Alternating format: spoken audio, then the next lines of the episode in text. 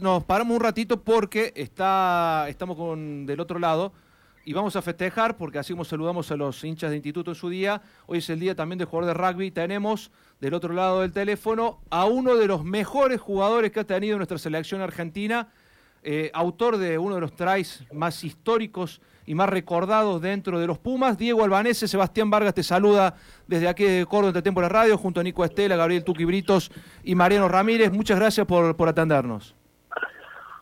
Hola muchachos, bueno, gracias a ustedes y bueno, gracias por la presentación, creo que se, se pasaron un poquito. No, no, para nada, al contrario, creo que Diego, vos tenés dentro del rugby, eh, hay un try tuyo que, que va a ser siempre imagen del seguimiento de mundiales, de partidos y demás, se va a usar siempre, es inevitable.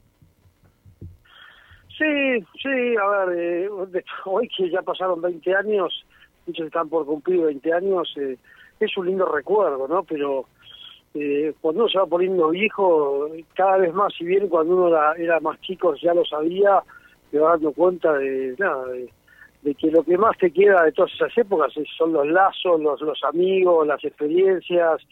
Pero te reencontré con Eduardo Reyardo, por ejemplo, de esa época, y, y te juntás con esos amigos y, es como un volver a vivir, ¿viste? Y no te acordás de que si jugaste bien, si jugaste mal, es más que nada lo, lo que viviste, las emociones, y bueno, y ese try en definitiva me tocó a mí porque estaba justo ese día de win, y, pero vos sabés que es un esfuerzo colectivo y la verdad que sí, la verdad que sí, es un, es un que terminó siendo histórico, pero lo vivo muy muy normalmente, ¿no? Como una, una consecuencia de, jugar en un equipo que a ese momento le fue bien y que creo que la imagen de ese partido fue fueron los 10 minutos defendiendo el gol, ¿no? Creo que ahí ahí estaba el, el, el corazón de ese equipo, ¿no? Diego, quiero que en breves palabras me describas lo que es ser un puma. Lo más breve que te salga, que puedas, porque sabes que podemos estar hablando de largo y tendido de esto. ¿Qué es lo, lo que te sale a yo vos? Creo que, yo, yo, no sé, lo, me, es difícil. Primero porque yo, yo soy un poco a lo mejor eh, eh, más, pragmático en el sentido que para mí, digamos, los Pumas son los de ahora, ¿viste? Que esos Pumas toda la vida, sí, quizás que queda esa cosa de, poder entender lo que viven esos chicos cuando están en ese vestuario, cuando están escuchando el himno, cuando están en un estadio de 80.000 personas. Eh, creo que eso es lo que te conecta con, con, los, con los de toda la historia, ¿no? Los de la vida, los de, los de ahora, que de alguna manera pudiste vivir emociones parecidas o iguales que eh, si no si no estás ahí quizá es difícil vivirlo no lo que lo que se vive ahí.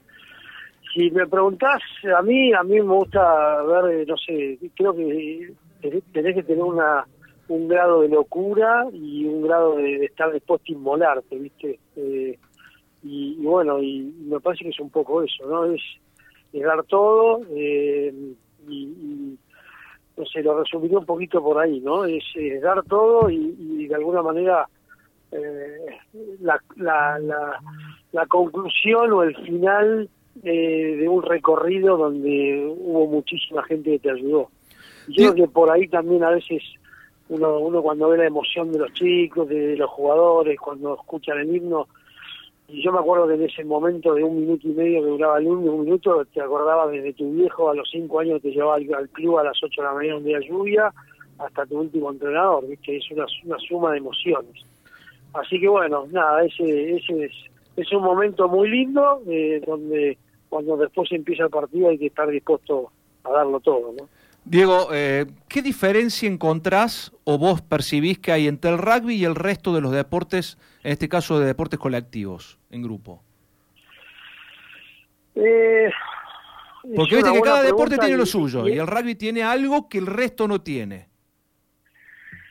Mira, eh, yo creo que, a ver, creo que a mí no me gustan los extremos, creo que hay buena gente y mala gente en todos lados. Lo que yo creo que a lo mejor el rugby todavía y creo que tenemos que todos pelear por eso, es tratar de, conservar ciertas costumbres eh, que a lo mejor lo hicieron un poquito diferente. Y lo primero que te digo es, es un deporte que si vos no tenés autocontrol le podés patear la cabeza a un tipo y, lo matás. o sea, es tan simple como eso. O sea, vos ahí podés, dentro de tus, de, podés, eh, no dentro de la regla, pero podés meter un cogotazo a la cabeza, podés patear una cabeza, podés hacer un, un tacle este, peligroso y vos tenés que tener autocontrol de saber que eso no se hace, que hay un, hay un tema de lealtad, un tema de que vos jugás con el contrario y no contra el contrario.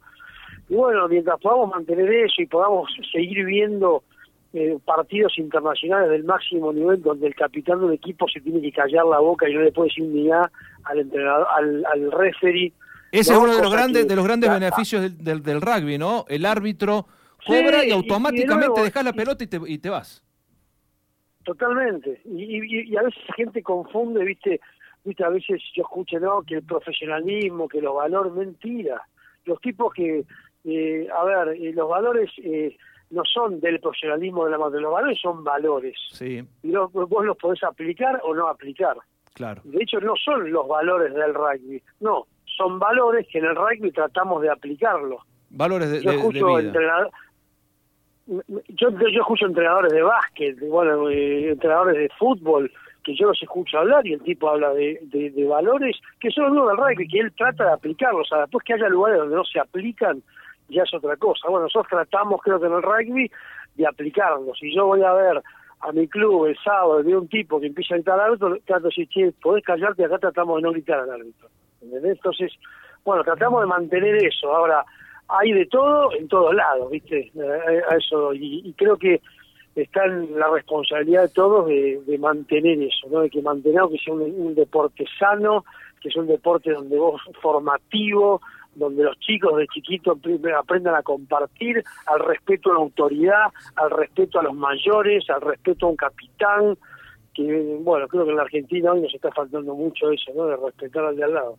Diego, por último, así ya te liberamos y saludarte en el día de, jugador de rugby. ¿Cómo ves eh, el, deporte en la Argentina con esta profesionalización, con la llegada de los jaguares, con jugadores que están teniendo posibilidades de empezar ya a vivir de este deporte, ser rentados?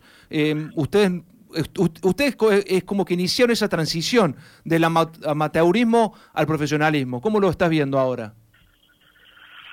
Y bueno, todo va evolucionando, ¿no? Yo me acuerdo cuando yo pensé que me fui a jugar afuera a los 26 años, me acababa de recibir. Cuando yo tenía 15 años, jugar afuera era, era, era, no existía. Y después resulta que a los 20, 21 años nos empezamos a ir de a poco. Y después del Mundial 99 me fui yo y se fue toda una camada de esos Pumas que después terminan ganando el 2007.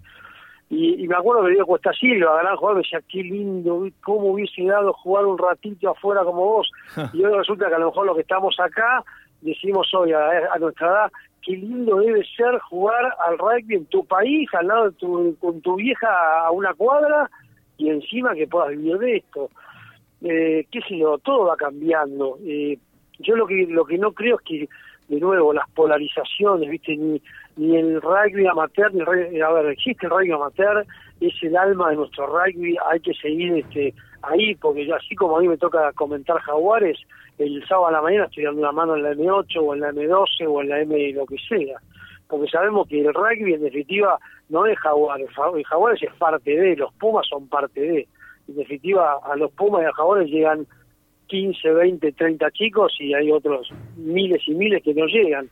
Por lo cual eh, creo que las dos cosas conviven, eh, no hay que dejar de prestarle nunca atención a los clubes y cuando esos tipos diferentes les toca llegar a Jaguares y bueno, así como en su momento yo tuve que decidir y eh, me fui a jugar unos años afuera y tuve que dejar a mi club, a mi familia y bueno, hoy quizás los chicos a los 20, 21 años tienen que decidir si juegan para su club o si juegan para Jaguares. ¿Qué va a hacer? No sé, yendo a Córdoba, Juan, Juan, ¿viste? Juan Magía tuvo que, tuvo que, tuvo que decidir, ¿viste? Sí. Y bueno, y seguramente extrañará jugar con sus amigos, pero por otro lado también está jugando donde él quiso jugar siempre. Entonces, eh, bueno, son decisiones. En la vida hay que tomar decisiones y, y bueno, así estamos hoy, ¿no?